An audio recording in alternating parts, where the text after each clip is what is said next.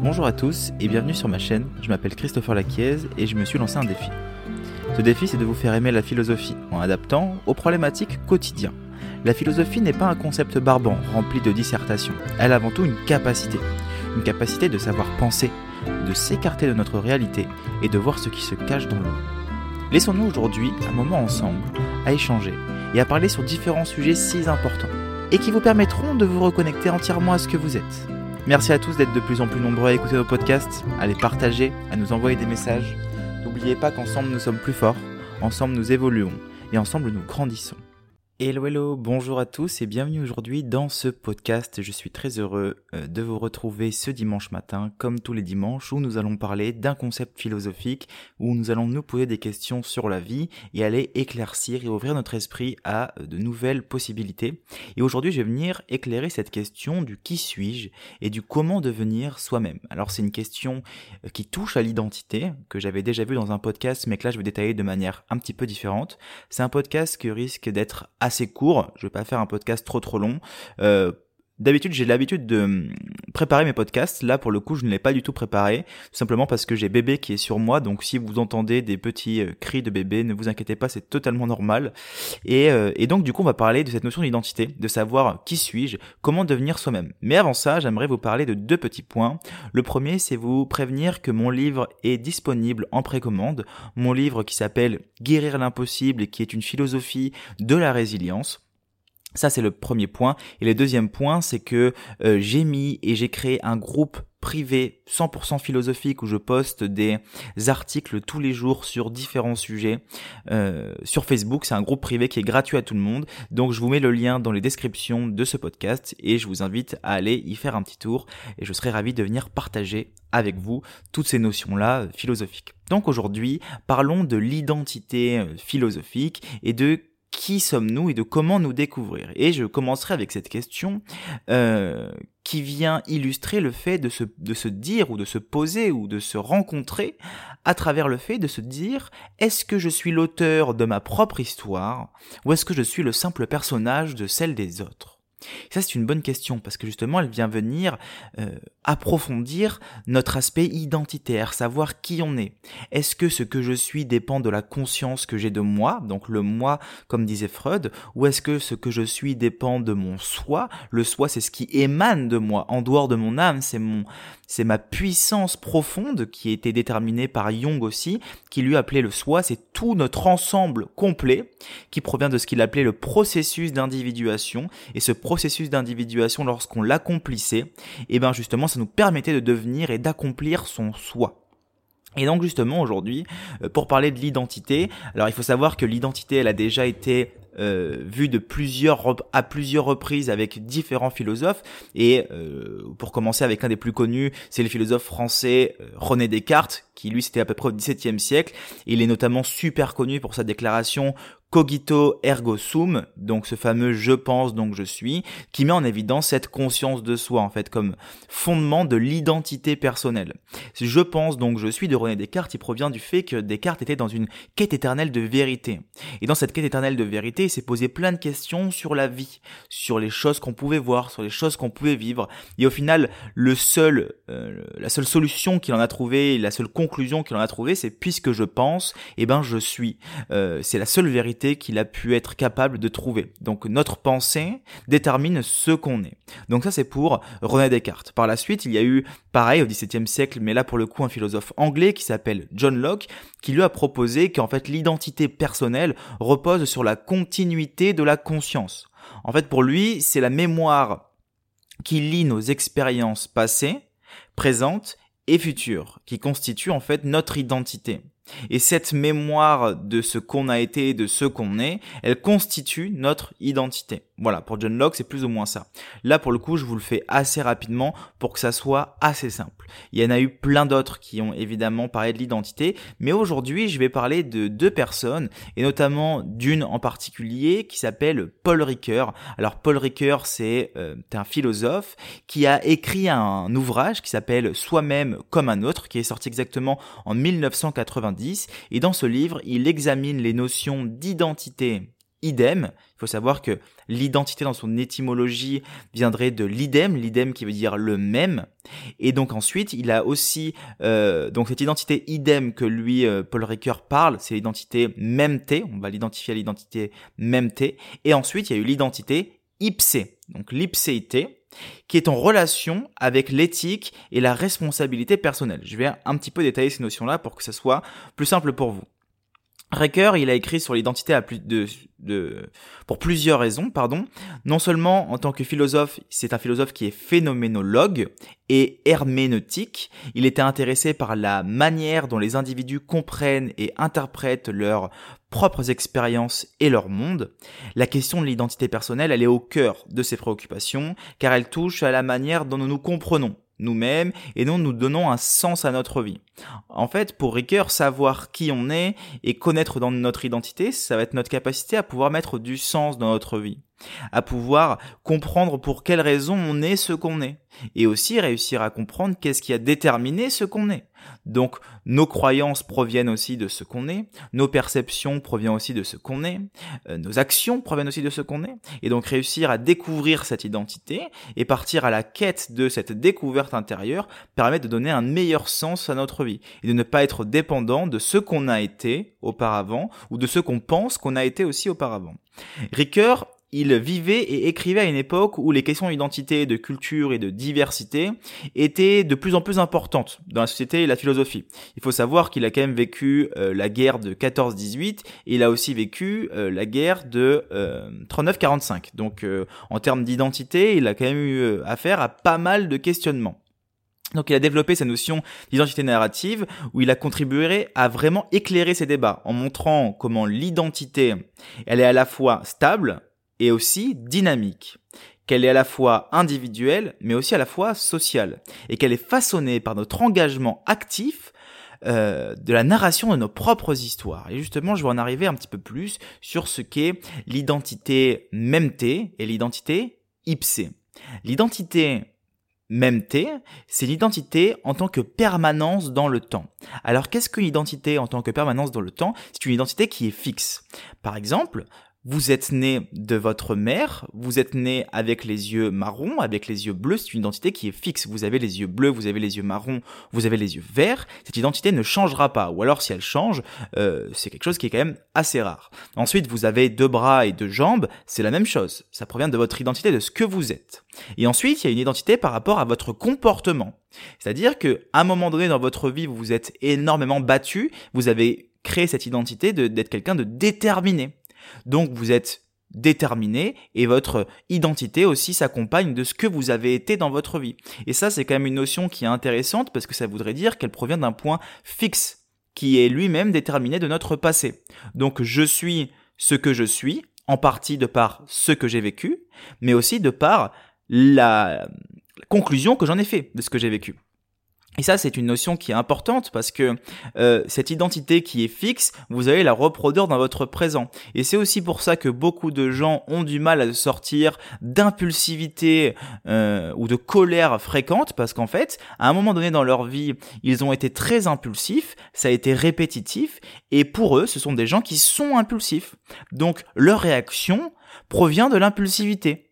Et donc à ce moment-là, ça voudrait dire que mon identité reste figée de par ce que j'ai été dans mon passé, et non pas de l'évolution que j'ai pu avoir. Une personne qui est impulsive ne restera pas forcément toute sa vie impulsive et peut changer à travers le temps et devenir une personne plus sage, plus patiente et plus calme. Et eh ben en l'occurrence là, notre identité même T, c'est notre identité qui est fixée sur un point qui est déterminé par notre passé. Donc euh, j'ai deux bras, c'est mon identité. Je m'appelle Chris, c'est mon identité. Mon nom de famille, c'est aussi mon identité. Euh, mes comportements qui sont restés figés et ce que les gens aussi pensent de nous de ces comportements-là, c'est aussi, ça fait aussi partie de mon identité. Donc ça, c'est une notion qui est intéressante. La deuxième partie, c'est l'identité ipsé. L'identité ipsé, c'est euh, c'est votre identité en tant que capacité à s'engager et à se tenir responsable dans le temps. Par exemple, je vais vous donner un exemple très simple. Votre identité ipsé, c'est les événements qui vont se passer dans votre vie vont créer ce que vous êtes. En fait, c'est pas une identité qui est figée. L'identité EPC, elle englobe euh, ce que vous avez été, mais ce que vous avez fait par ce que vous avez été. C'est-à-dire que, pour faire assez simple, l'identité IPC, c'est le sens que vous allez mettre aux événements de votre vie. Elle n'est pas figée comme l'identité MMT. L'identité IPC, c'est dans votre évolution de par les expériences que vous avez vécues. Donc, si vous voulez une identité MMT fixe, vous tirez la même définition de chaque expérience que vous vivez dans votre vie. Si vous êtes une identité IPC, donc ce côté évolutif, c'est que chaque expérience modifiera votre comportement, modifiera votre identité, tout simplement parce que vous allez en tirer des leçons de ces expériences-là et que vous allez par la suite avoir un comportement différent. Donc, il y a une partie figée et une partie qui a changé. Cette partie qui a changé, elle est déterminée par la partie qui a été figée et qui a été changée de par l'ipsé, donc de par les événements qui ont suivi euh, cet événement euh, euh, qui a déterminé votre identité. Par exemple, quand vous rencontrez quelqu'un dans la rue que vous n'avez pas vu depuis super longtemps, vous pouvez très bien vous dire "Oh là là, ça fait longtemps que je t'avais pas vu, dis donc t'as pas changé." Alors oui, peut-être que physiquement il a pas changé parce que là pour le coup on est dans son identité même T, mais dans son identité IPC, il va avoir changé parce que son comportement n'est plus du tout le même. Donc on voit bien que son identité, elle n'est pas fixe, elle n'est pas figée à quelque chose, mais elle a été aussi de par tous les événements qu'il a vécu dans sa vie. Je vais vous donner un exemple concret qui va vous permettre de mieux comprendre la chose. Je prends l'exemple euh, de Bethany Hamilton, qui a grandi à Hawaï, et d'ailleurs c'est une, c'est une histoire vraie, et qui se passionne pour le surf dès son plus jeune âge. Son identité MMT, elle est fortement liée à son talent et à sa carrière parce que c'est une surfeuse professionnelle. Elle remporte notamment de nombreuses compétitions et se fait un nom dans le monde du surf. Ok, ça c'est son identité MMT. Maintenant, en 2003, à l'âge de 13 ans, il y a un événement tragique qui vient bouleverser sa vie, et Bethany, elle est victime d'une attaque de requin, et elle perd son bras gauche. Cette perte remet en question son identité, donc du coup même de surfeuse professionnelle, car elle se retrouve dans l'incapacité de surfer comme elle le faisait auparavant. Et bien malgré cette épreuve, Bethany, elle fait preuve d'une détermination et d'un courage exceptionnel. Elle refuse de se laisser aller et cet accident ne va pas définir sa vie et, et ça va lui permettre de pouvoir se réinventer. Donc son identité ipsée, qui englobe sa passion pour le surf, son courage et sa volonté de surmonter les obstacles, l'aide à se relever et à euh, retourner sur les vagues. Seulement 26 jours après l'accident, il faut savoir que Bethany, elle retourne sur une planche de surf et s'entraîne à surfer avec une seule main. Elle s'adapte à sa nouvelle situation et réussit à retrouver un niveau de compétition élevé. Elle, inspire des millions de personnes dans le monde entier grâce à son histoire et devient un symbole de résilience et de persévérance. Donc, dans l'histoire de Bethany Hamilton, on peut voir que son identité même T, donc c'est la surfeuse professionnelle, et son identité ipsée, c'est la passionnée de surf qui est déterminée à surmonter les obstacles, eh ben ils peuvent interagir et se compléter pour former une identité plus riche et nuancée. Donc, on peut pas différencier l'identité MT à uniquement l'identité MT ou ipsé à uniquement l'identité ipsé. C'est les deux vont ensemble et créer un pont commun. Et donc en partageant cette histoire vraie et en, qui est d'ailleurs émouvante et euh, impactante, et eh ben aussi Bethany, elle a, réussi à créer une histoire à travers ces deux identités. Et ce pont-là entre l'identité idem, donc l'identité MMT et l'identité ipsé, c'est ce que euh, Paul Ricoeur appelle l'identité narrative. Et l'identité narrative, c'est super intéressant à comprendre. Et justement, je vais vous en parler un petit peu plus pour que ça soit le plus clair possible. L'identité narrative, c'est quel récit avons-nous envie de raconter de nous-mêmes? Quel récit avons-nous envie de raconter de ce qu'on a vécu dans notre vie?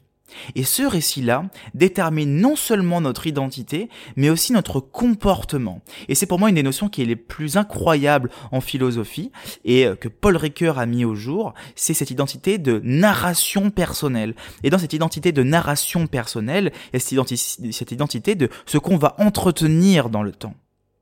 Si je prends l'identité notamment de euh, Bethany Hamilton, Bethany Hamilton, elle avait deux possibilités. Elle avait soit la possibilité de se laisser submerger par son événement tragique et la perte de son bras, soit l'identité de se pousser et de vraiment le faire et de se surpasser. Et donc ce qu'elle est aujourd'hui détermine l'histoire qu'elle a voulu se raconter des événements qu'elle a vécu de sa vie. D'accord? L'histoire des événements, c'est ce qui va entretenir ce qu'elle ressent. Si je me laisse détruire par un événement de mon passé, qui a été plus ou moins difficile à vivre, à ce moment-là, je vis mon présent à travers mon passé.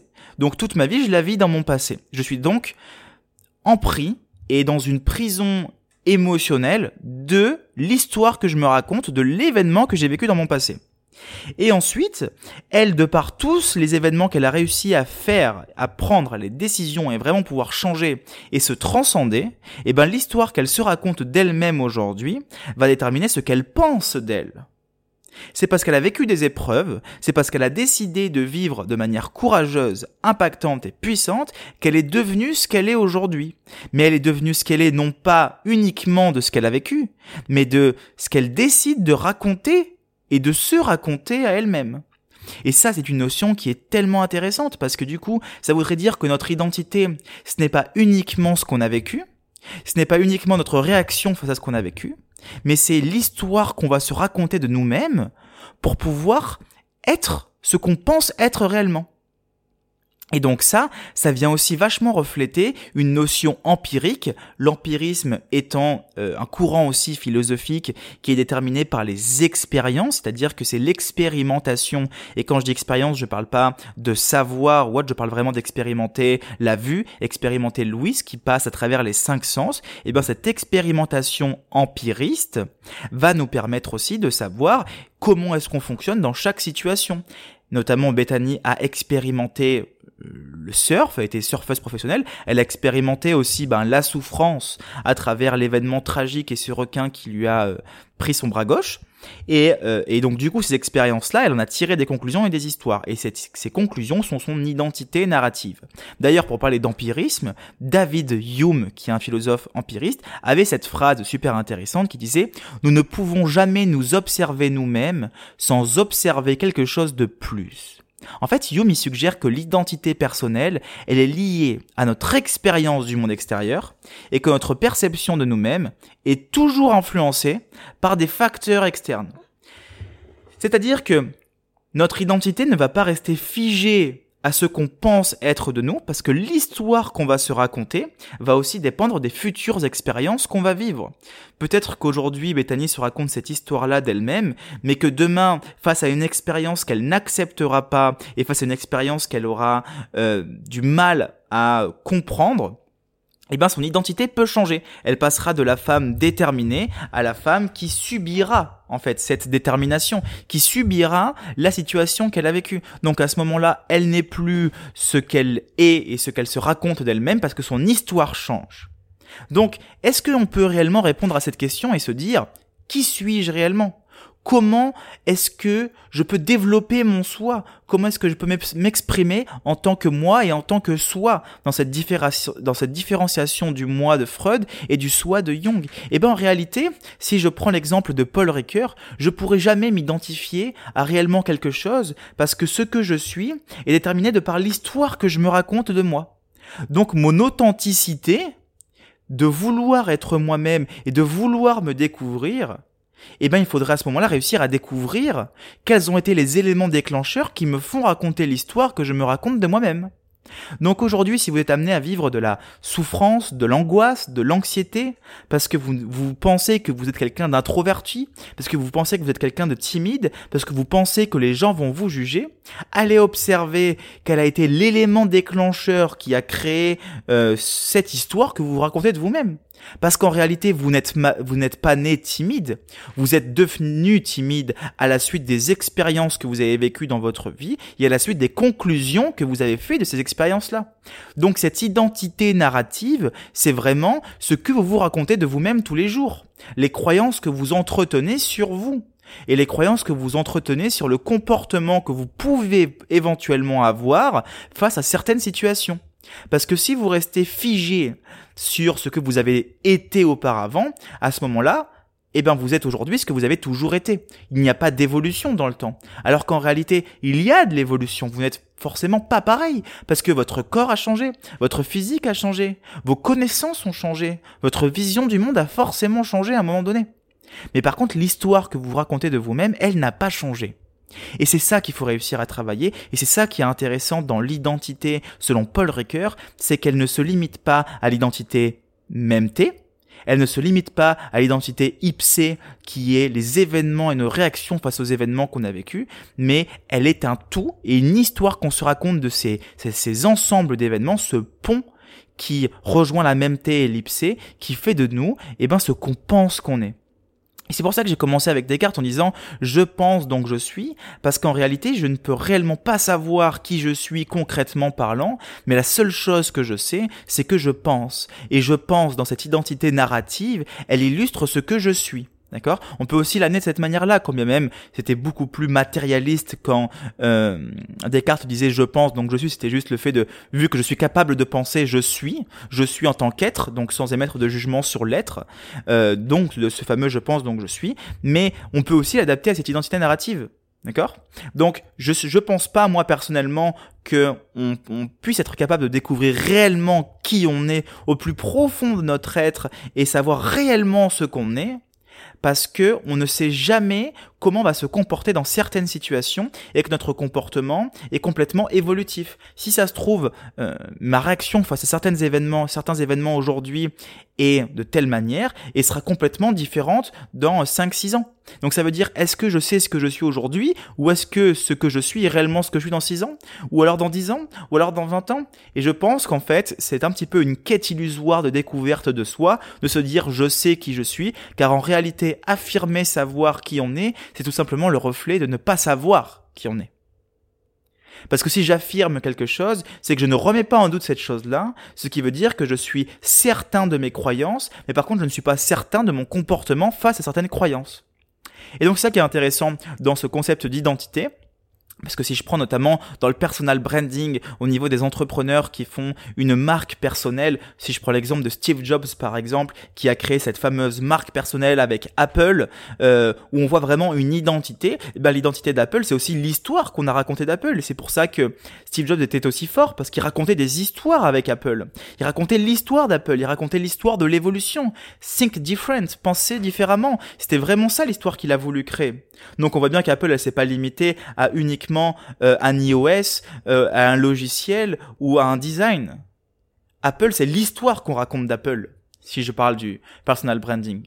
Et donc ça, c'est vraiment un aspect qui est intéressant dans l'identité. Voilà, je vous remercie vraiment d'avoir écouté ce podcast. On a passé un super moment ensemble. Le bébé n'a pas fait trop de bruit.